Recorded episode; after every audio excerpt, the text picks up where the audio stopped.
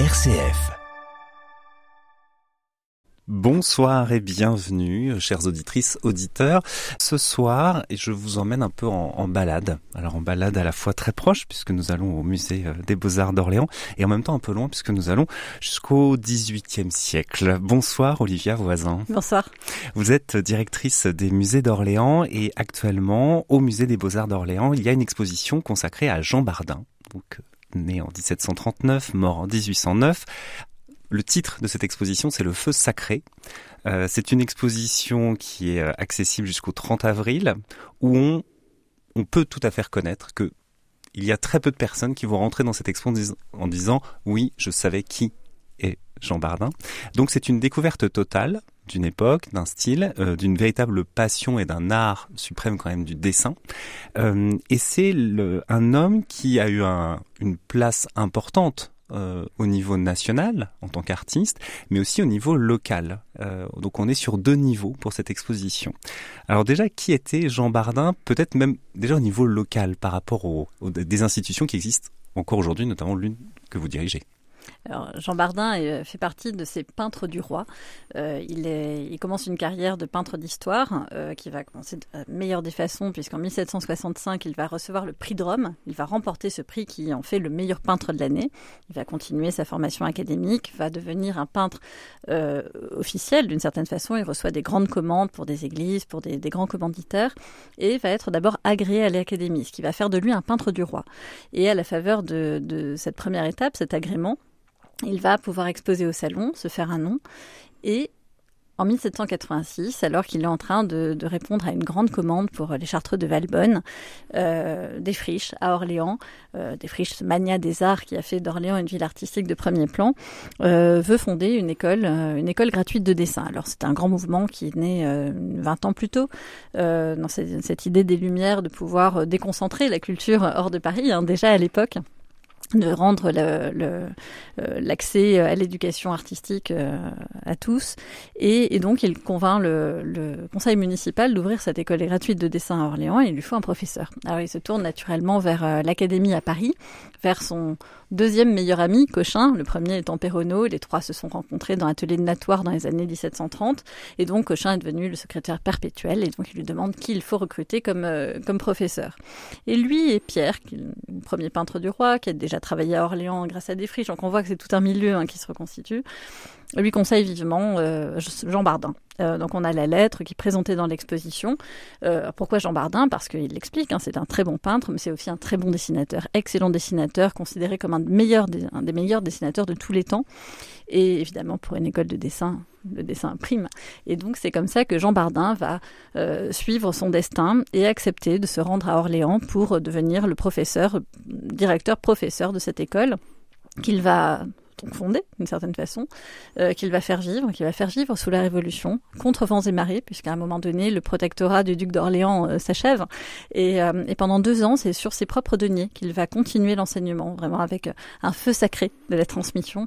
et puis, il va suivre les vicissitudes de, de, la vie de cette école, qui va passer départementale, mais qui va continuer de, de, de vivre. Et puis, en 1797, parmi ses diverses attributions d'homme de la Révolution, on va lui confier euh, de réunir les œuvres des églises d'Orléans. Et plutôt que les vandaliser, évidemment, il va s'opposer au, au saccage de nombreux sites il va les réunir dans un espace, mais euh, l'État va, trouver, enfin depuis Paris, on estime que, les tableaux sont peut-être un peu mal conservés. Le Louvre vient d'ouvrir en 1794, on est quand même très préoccupé par la conservation de ses œuvres, et, euh, et donc il va décider, avec des friches, qu'un musée va ouvrir. Donc des friches fondent ce musée en 1799, et évidemment Jean Bardin va, en être le, directeur. Mais c'est pas un musée déconnecté de l'école de dessin, au contraire, la vocation de ce musée est de pouvoir servir de modèle aux élèves de l'école. On a vraiment un binôme école-musée qui se met en place en 1799 et c'est Bardin qui va être euh, le mentor de toute cette génération qui va naître euh, à partir de là à Orléans. c'est merveilleux de voir que mm, plus de deux siècles plus tard, l'école existe toujours. Les SAD est toujours en face du musée, qui, euh, qui l'un comme l'autre ont survécu autant. Et, ce qui fait que finalement c'est euh, l'un de ses enfants, on va dire, qui rend hommage à, Jean Bardin. C'est un hommage que je trouve très euh, très beau parce que déjà la première chose, alors moi j'ai beaucoup aimé, c'est que dans les un des, un des premiers, une des premières grandes œuvres de, Jean Bardin, euh, faisant passer son char sur le corps de son père. Donc déjà, tout est dans le titre, hein, donc euh, grand moment de, de, de, de l'histoire romaine. Euh, ce tableau qui va être une des premières étapes de la renommée ah aussi et de la reconnaissance, qui est le prix qui va donner le, mm. le, prix de Rome dont vous parliez tout à l'heure. Euh, il y a deux autres versions de ce même thème, puisque au prix de Rome, il y a euh, un thème qui était imposé, un sujet qui était imposé, donc chaque artiste proposait sa version, sa vision. Et ce qui est intéressant, c'est de voir la, un peu la particularité de, de Jean Bardin qu'on pourrait estimer, vu en plus l'autoportrait qu'il y a un petit peu plus loin dans l'exposition, comme quelqu'un de très discret, de très distant, on, va dire un, un notable artiste vraiment très très sobre. Et il y a une question de lumière, d'intensité de regard. Euh, qu'est-ce qui, euh, qu'est-ce qui vous vous, vous a euh, alerté dans, dans l'art et le savoir-faire, on va dire, de Jean Bardin? Alors Jean Bardin, dès, euh, dès, son prix de Rome de 1765, qui est finalement la première œuvre que l'on connaisse de lui, va euh, mettre le jury à genoux. Il a face à lui deux candidats de taille, Berthélemy et Ménageot, qui à ce moment-là ne sont personne, mais qui vont dans les années suivantes avoir eux aussi le prix de Rome. Et tout le monde va se retrouver à Rome d'ailleurs quelques années après. Euh, ils vont devenir eux-mêmes les grands peintres, parmi les grands peintres d'histoire de, de la deuxième moitié du XVIIIe siècle. Mais à ce moment-là, en 1765, euh, Bardin crève l'écran, c'est-à-dire il va proposer une composition extrêmement lisible, extrêmement claire. L'objectif, avec ces sujets euh, euh, toujours un peu rares pris dans l'histoire romaine, c'est de voir à quel point l'artiste est capable de rendre clair le sujet. Et il va être le seul à, vraiment décrire une Tully qui, est enragée et, qui est entièrement à, la mission qu'elle s'est confiée de, d'écraser le corps de son père euh, qui vient d'être tué. Euh, le tout avec de très beaux drapés, de différentes physionomies qui sont déclinées. On, voit déjà chez lui un, goût de, du détail et de, des têtes d'expression qui sont une des clés de la peinture d'histoire. Et alors que les deux autres s'en sortent un petit peu mal, on, a du mal à comprendre le, sujet, on a, on comprend pas si tu lis malade, si elle est, tout est tout est en bazar dans les deux autres compositions. Lui arrive à faire quelque chose d'extrêmement clair. Et ça, euh, disons que ça ne définit pas l'art de Bardin, mais c'est un point que l'on retrouve dans l'ensemble de, ses compositions. Il est un artiste qui a une très grande connaissance de la peinture du XVIIe siècle, ce qui n'est pas aisé à l'époque. Hein. Il n'y a pas Wikipédia, le Louvre n'est pas ouvert au public, euh, il n'y a pas les musées, donc il a, pu, par un rapport à l'estampe, peut-être en visitant aussi les collections royales, euh, se forger une connaissance qu'il va développer évidemment à Rome par la suite et euh, avoir ce goût de la belle composition, très claire, très nette. Les drapés vont jouer un rôle constitutif. Euh, et là, on sent ce, ce, goût du dessin, ce rapport au dessin, ce qui est paradoxal parce qu'on ne connaît aucun dessin préparatoire pour aucun des quelques tableaux connus aujourd'hui. Donc c'est tout un pan qui reste aujourd'hui à découvrir mais c'est néanmoins dans le dessin qu'il va se faire un nom, puisqu'en rentrant de Rome, il n'a pas beaucoup de moyens. Euh, vous avez parlé de cet autoportrait qui en effet montre quelqu'un d'assez timide, très bienveillant, très, c'est pas du tout un peintre tapageur, c'est pas, pas un ego euh, qui, arrive et veut écraser tout le monde, bien au contraire. Et, euh, puis il a surtout de, de, de, petits moyens, de se refaire une clientèle, et euh, il va commencer par le dessin. Et euh, lors de sa première exposition en 1776, eh bien, il envoie euh, tout un panel de dessins, voire de très grands dessins. Il y en a un qui est dans l'exposition que nous avons retrouvé, un mètre de long, donc quelque chose de très pictural finalement, qui va totalement étonner. Alors tous les critiques vont être oh, sidérés par ces dessins tellement aboutis, tellement beaux. Puis il va hum, toujours sur des papiers bleus, des, papiers préparés. Donc il va choisir de belles couleurs, des fonds roses, l'usage de la sanguine, de la gouache, quelque chose une fois de plus de très pictural et qui est très nouveau. Euh, ce ne sont pas des dessins qui préparent une œuvre, ce sont des œuvres à part entière.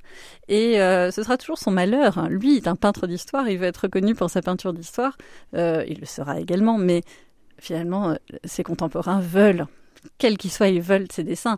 Le, prince Saxe commande des dessins. Enfin, tout le monde, tous les amateurs veulent les dessins de Bardin. Il fait partie des principaux dessinateurs de son temps. Et, euh, finalement, on, retrouve euh, toujours ce goût de la composition en frise, très clair, euh, un, sens de la narration qui, euh, qui vraiment le démarque de toute cette génération. Ce qui est effectivement assez étonnant, c'est la, la clarté de ces, créations.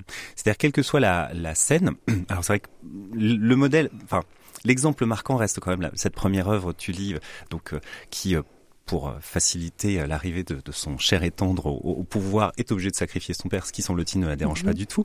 Et il y a une manière de rendre tout ça, comme vous disiez, lisible grâce à la lumière. C'est-à-dire qu'il n'y a pas un jeu de clair-obscur pour montrer le côté un peu de manigance de tout ça. La seule personne qu'on voit véritablement, c'est cette femme qui est finalement euh, présentée limite comme euh, Napoléon sur un champ de bataille, c'est-à-dire qu'elle est très présente, elle est en train de faire la guerre et c'est comme ça. Il y a quelque chose de très fort, de très intense et d'assez euh, vertigineux dans ses compositions parce que c'est très riche. Et c'est vrai que les dessins, c'est ça qui pourrait être même assez étonnant comme vous disiez, c'est-à-dire que lui qui se voulait peintre, les dessins sont très impressionnants par leurs détails et aussi par leur dimension. Est-ce que même c'est c'est est-ce qu'il sort un peu du lot par les dimensions qu'il a choisi de, faire, par son souci du détail Oui, totalement. Une petite partie de l'exposition euh, est consacrée à euh, des, exemples de contemporains. Qui, euh, justement, il y a un essor du dessin autonome dans les années 1770-1780, avec de grands noms, la Grenée notamment, avec qui il est très souvent confondu. Et, donc, on voulait montrer un peu ce qu'était le, le best-of de, de, ces contemporains, et on comprend à quel point ils marques euh, avec peut-être un rapport plus pictural à la composition, avec des, euh, des, des, gouaches sur papier, mais où la gouache va recouvrir entièrement la composition. On est en fait dans la peinture.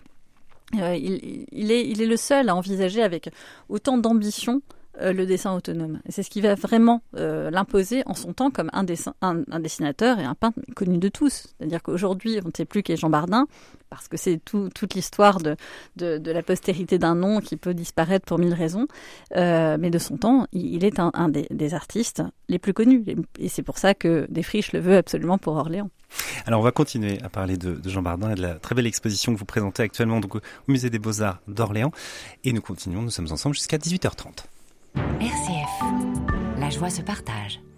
Donc jusqu'au 30 avril au musée des Beaux-Arts d'Orléans, vous pouvez découvrir Jean Bardin, donc né en 1732, mort en 1809. Euh, après, euh, on l'a dit, très grand dessinateur. Après ces dessins très vertigineux, il y a, là j'imagine, un grand plaisir que, que vous avez pu avoir de présenter cette œuvre qui n'avait jamais été euh, ensemble, donc les sept sacrements qu'il a créés pour la Chartreuse de Valoronne. Euh, ce sont des œuvres absolument immenses. Enfin, c'est-à-dire que là, il y a autant de détails que dans les dessins, sauf qu'au niveau des, enfin, au niveau des dimensions, on est sur euh, mille fois plus. 35 mètres linéaires, très exactement. Voilà. Donc c'est très impressionnant. Euh, là, c'est vraiment, vous parliez d'ambition. Là, il y a une sorte, enfin, d'ambition totale dans ces, euh, dans ces sept compositions. Alors en 1779, il est agréé à l'Académie. C'est la première étape qui ouvre euh, les portes du salon. Donc pour un artiste, c'est un tremplin extraordinaire puisqu'il va pouvoir présenter euh, son œuvre au public tous les ans. C'est en quelque sorte la biennale d'art contemporain de, l'époque. Et, euh, et, il répond à des commandes pour différentes églises. Donc pour l'église de Charmentré notamment, il fait un tableau qu'on vient de restaurer qui est montré pour la première fois en bon état. C'est le cas de beaucoup de tableaux de l'exposition. Et puis au même moment, les, chartreux de, Valbonne dans le Gard décident de commander un, cycle des sept sacrements pour l'église qu'ils sont en train de faire construire, qui, la construction s'achève, on est en 1780, et il va accepter ce, grand cycle, donc sept tableaux de 5 mètres de long. Euh, il est le seul, tout simplement, il est le seul euh, dans le siècle à avoir accepté de traiter seul un tel cycle.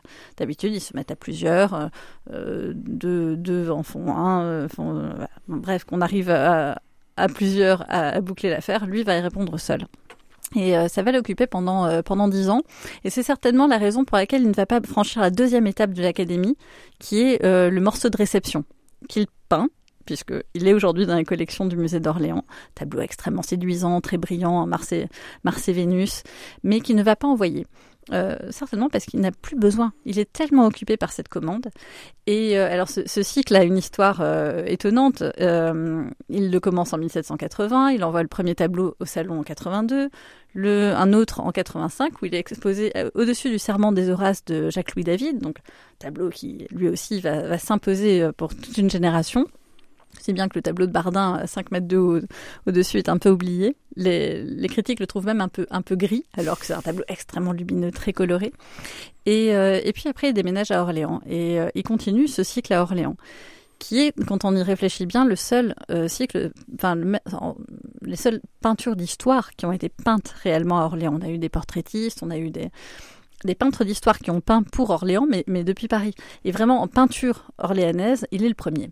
Et euh, donc, ce cycle est envoyé tableau après tableau au Chartreux. Et puis en, en 90, il n'en reste plus qu'un à faire, mais la révolution arrive. Euh, six tableaux sont à Valbonne, un reste à Orléans dans l'atelier de, de, Bardin. Et puis euh, l'ensemble doit être tellement beau que les révolutionnaires ne, décident de ne pas vandaliser l'église. Elle est simplement murée. Elle va être réouverte au début du 19e siècle. Les tableaux vont être accrochés dans la, cathédrale de Nîmes. Euh, le fils de Bardin, en 1829, va vendre le dernier tableau qui restait dans l'atelier de son père à Nîmes pour que l'ensemble soit visible dans le noir, personne n'en a jamais parlé. Je pense c'était absolument euh, euh, impossible d'y avoir accès. Les Chartreux rachètent d'abord la Chartreuse, ce qui normalement n'était pas possible, ce sont les biens de l'État, mais ils réussissent à convaincre tout le monde et rachètent la Chartreuse, et dans les années 1880 rachètent les biens mobiliers, dont ces tableaux. Et puis arrivent en 1901 les lois euh, sur les congrégations religieuses, et donc ils doivent quitter la France rachètent une chartreuse en Espagne, à Saragosse, la restaurent et partent un peu, euh, un peu en silence de France avec, avec leurs tableaux, euh, dont les tableaux de Bardin, qui sont accrochés dans le réfectoire de la Chartreuse d'Aoladei, où personne donc ne les a vus pendant euh, tout le XXe siècle. Et puis en 2012, ils ont décidé de vendre la Chartreuse, qui était vraiment trop, qui faisait l'objet de trop de sollicitations de visite, parce qu'il y a en plus des, des fresques de Goya dedans. Ah oui, d'accord. Et donc ils décident de vendre pour un euro symbolique à, à un groupe œcuménique lyonnais qui, qui voulait s'installer là-bas. Et donc le, cycle n'a jamais vraiment été vu du public. Et puis on avait même oublié qu'il était de Bardin. Jusqu'à ce que Frédéric Gimeno, qui travaillait sur euh, Goya, aille voir l'ensemble et tombe sur ces tableaux. Il a voulu savoir de qui il s'agissait. Et bon an, mal an, en faisant des recherches, il a trouvé que c'était Bardin. C'était le début de cette histoire et finalement le début de l'exposition, puisque euh, Frédéric Gimeno est aujourd'hui le commissaire de l'exposition et le spécialiste de Bardin. Et, euh, donc ce, ce, cet ensemble de peintures est resté euh, loin des yeux du public et a pu être transporté. Vous imaginez le, le, transport qu'il a fallu faire, démonter une porte de, de la Chartreuse. Mais on ne pouvait pas imaginer faire une exposition consacrée à Jean Bardin sans placer cet ensemble qui a, occupé dix ans de sa vie euh, à Paris, à Orléans et qui a certainement aussi servi de modèle à ses élèves. Il était en train de peindre ses, euh, tableaux seul parce qu'il n'avait pas d'atelier, mais en même temps il enseignait, donc ses élèves pouvaient assister. Et, on sent l'évolution. Euh, euh, dans le tableau de, de, 90, il y a beaucoup plus de nus, ce qui est justement ce qu'on enseigne dans une école de, des beaux-arts. Et on sent ce, ce lien qu'il peut y avoir entre l'enseignement et, et sa propre œuvre qui toujours se mêle un, peu. En tout cas, euh, tableau très très impressionnant à, à voir, comme le comme le reste de l'exposition. C'est-à-dire qu'après, il y a aussi toute cette dimension donc là, on laissera les auditeurs et auditrices découvrir ça, mais de d'un professeur directeur d'école qui va être beaucoup dans la transmission. Euh, alors les exemples les plus marquants restent aussi ses enfants euh, qui vont poursuivre d'une certaine manière aussi cette relation avec les arts. Et ce que je trouve assez beau dans la, figure aussi de Jean Bardin, c'est cette question aussi de poursuivre un peu cet art pictural, au sens où vous le disiez en début d'émission, il semble-t-il connaissait très bien le XVIIe siècle, et on a l'impression qu'il a, qu'il a voulu faire en sorte que cette, cet héritage perdure malgré son enthousiasme notamment pour la Révolution française. Euh, donc c'est quelqu'un de très très étonnant. C'est une figure étonnante à l'origine de tableaux très impressionnants et de dessins très impressionnants. Euh, donc vraiment euh, une exposition à découvrir vraiment. Euh, avec euh, avec beaucoup de passion pour découvrir ce feu sacré, puisqu'on sent qu'effectivement c'est quelqu'un de très passionné. Euh, merci beaucoup Olivia Voisin de nous avoir présenté cette cette exposition. Donc euh, Jean Bardin, le feu sacré, donc qui est donc au musée des Beaux Arts d'Orléans jusqu'au 30 avril. donc le musée est fermé le lundi, mais vous avez tous les autres jours de la semaine pour y accéder. Merci beaucoup et puis chers auditrices auditeurs, je vous souhaite une belle soirée, une bonne semaine et à lundi si ça vous dit. RCF. Joie se partage.